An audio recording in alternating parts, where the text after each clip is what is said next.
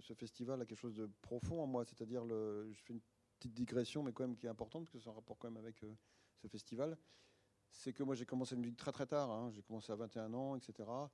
Je suis fils de paysan, j'ai vécu au bord de l'eau, de la nature, tout le temps. Et donc, ma seule éducation, on va dire musicale, il n'y avait pas de tourne-disque, chez moi il n'y avait pas ça. Donc la seule chose que j'écoutais dans ma vie, c'est les oiseaux en fait. Donc ça m'a marqué à vie. Donc je dis ça parce que c'est pas un détail.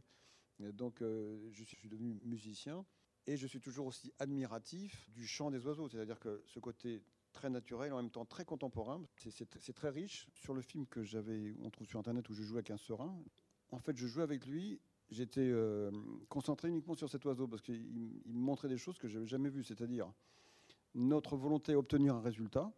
L'être humain, voilà, il veut un rendement, il veut. Et donc lui chantait s'il avait envie.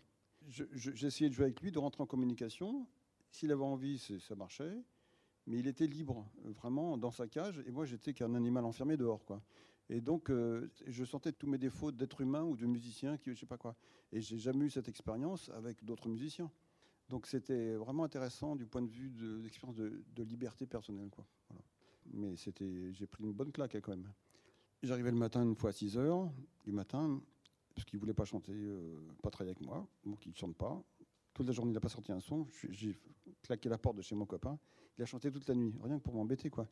C'est-à-dire que et puis c'était un, un anti-star, c'est-à-dire dès qu'on le regardait ou dès qu'on le chantait ou on l'enregistrait, il arrêtait. Il l'aimait pas. Donc je dis bah, moi je suis pas comme ça quoi. Donc euh, il m'a mis une, une, raclée quoi. Je suis en Dordogne avec euh, une équipe de poules et l'envol de la fourmi c'est avant tout euh, l'histoire d'une rencontre, une rencontre entre une clown et une équipe de poules. Je dis une équipe parce que vraiment c'est comme une petite société à part entière avec une chef, une sous-chef, euh, enfin, très hiérarchisé. C'est vraiment devenu des partenaires de jeu au fil du temps de plus en plus. Et c'est assez formidable comme expérience de vie. Moi, ça m'apprend euh, énormément euh, au quotidien et, en spectacle aussi. On est très différents, mais en fait, on partage dans le spectacle un même rêve, c'est celui de voler. Les poules, c'est vraiment des oiseaux de la terre, et nous, c'est pareil, on est, les pieds sur terre. C'est parti euh, vraiment du constat aussi que la poule, c'est un oiseau qui, d'une manière beaucoup plus ancienne, volait très bien. Et on l'a domestiqué pour pouvoir euh, récupérer les, œufs. Et elle a perdu la capacité de voler. Elle s'est vraiment transformée euh, dans son corps. Moi, ça m'a beaucoup touché cette histoire. Je crois que ça avait beaucoup de résonance aussi avec nous humains dans notre société par rapport à tout ce qu'on apprend, par rapport à la liberté qu'on se donne ou pas. Et euh, voilà, et on réinterroge ça sur le plateau euh, régulièrement. Euh, moi, je connaissais rien aux poules. C'était là pour le coup un vrai apprivoisement mutuel. voilà, je savais pas du tout comment, comment ça se passait. Mais du coup, j'ai trouvé cet animal très très drôle. Pour le travail du clown, c'est juste merveilleux. C'est-à-dire que des fois, c'est elle qui sont clown, des fois, c'est moi. On alterne vraiment les rôles vraiment, je pense qu'il y a une confiance. C'est ce qui est vraiment le plus précieux. Chaque, chaque poule a trouvé sa, place. Et du coup, euh, on a cette confiance mutuelle permet que bah, on peut se surprendre. et ça, c'est merveilleux. Chaque surprise, chaque moment, chaque instant avec elle, c'est un vrai cadeau. Je, vois bien qu'à force de les observer, moi, elles m'apportent énormément. Elles sont très instinctives. Euh, avant qu'il y ait une tempête, elles ont, euh, moi j'observe qu'elles se mettent en groupe, elles ont des petits sons particuliers, elles le savent, mais des fois deux jours avant qu'il va y avoir une tempête. Euh, voilà, au niveau, c'est assez fascinant de les voir aussi manger des herbes dans le jardin. Il y a des herbes toxiques, il y a des, et elles savent instinctivement ce qu'il ce leur faut, quoi. Moi, ça me ramène aussi à des questionnements personnels, quoi. une part d'oiseau en moi, oui, c'est sûr. Après, je ne sais pas forcément l'identifier, puisque moi, ce sont des états qui ne sont pas toujours réfléchis. Euh, il y a quelque chose qui se transmet.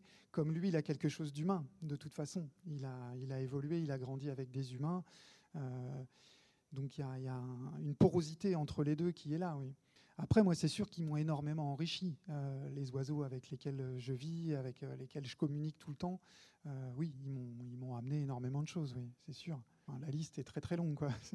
C'est pas simplement euh, uniquement un animal de scène. C'est pas une, ça doit pas être une bête de scène. Ça peut l'être parfois.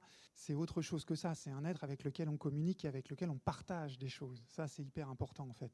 C'est ce que j'espère qui se transmet euh, aussi au public. C'est qu'il y a vraiment une notion de partage. Bah oui, moi les poules, c'est avant tout euh, des êtres avec qui je vis. Vraiment, je partage ma vie avec elles. C'est, j'aime beaucoup les, passer du temps à les observer.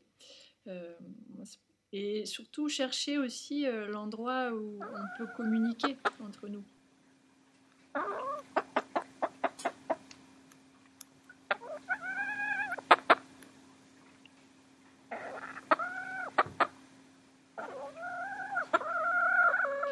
Je sais que je, passe là, je fais pas mal de prises de son et ça m'intéresse beaucoup aussi toute la dimension vocale. C'est-à-dire que les poules ont un langage, elles se parlent entre elles, et parfois, elle me parle aussi.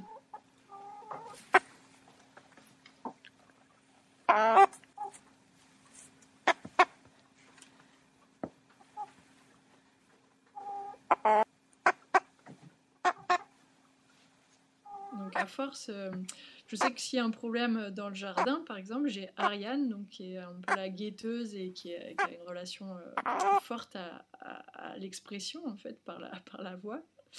Euh, bah, du coup, elle, m'appelle. Il y a vraiment un, son, un, type de, chant particulier qui, que je reconnais. Et je sais quand elle fait ça, je sais qu'elle m'appelle parce qu'il y a un problème, il faut que j'aille voir.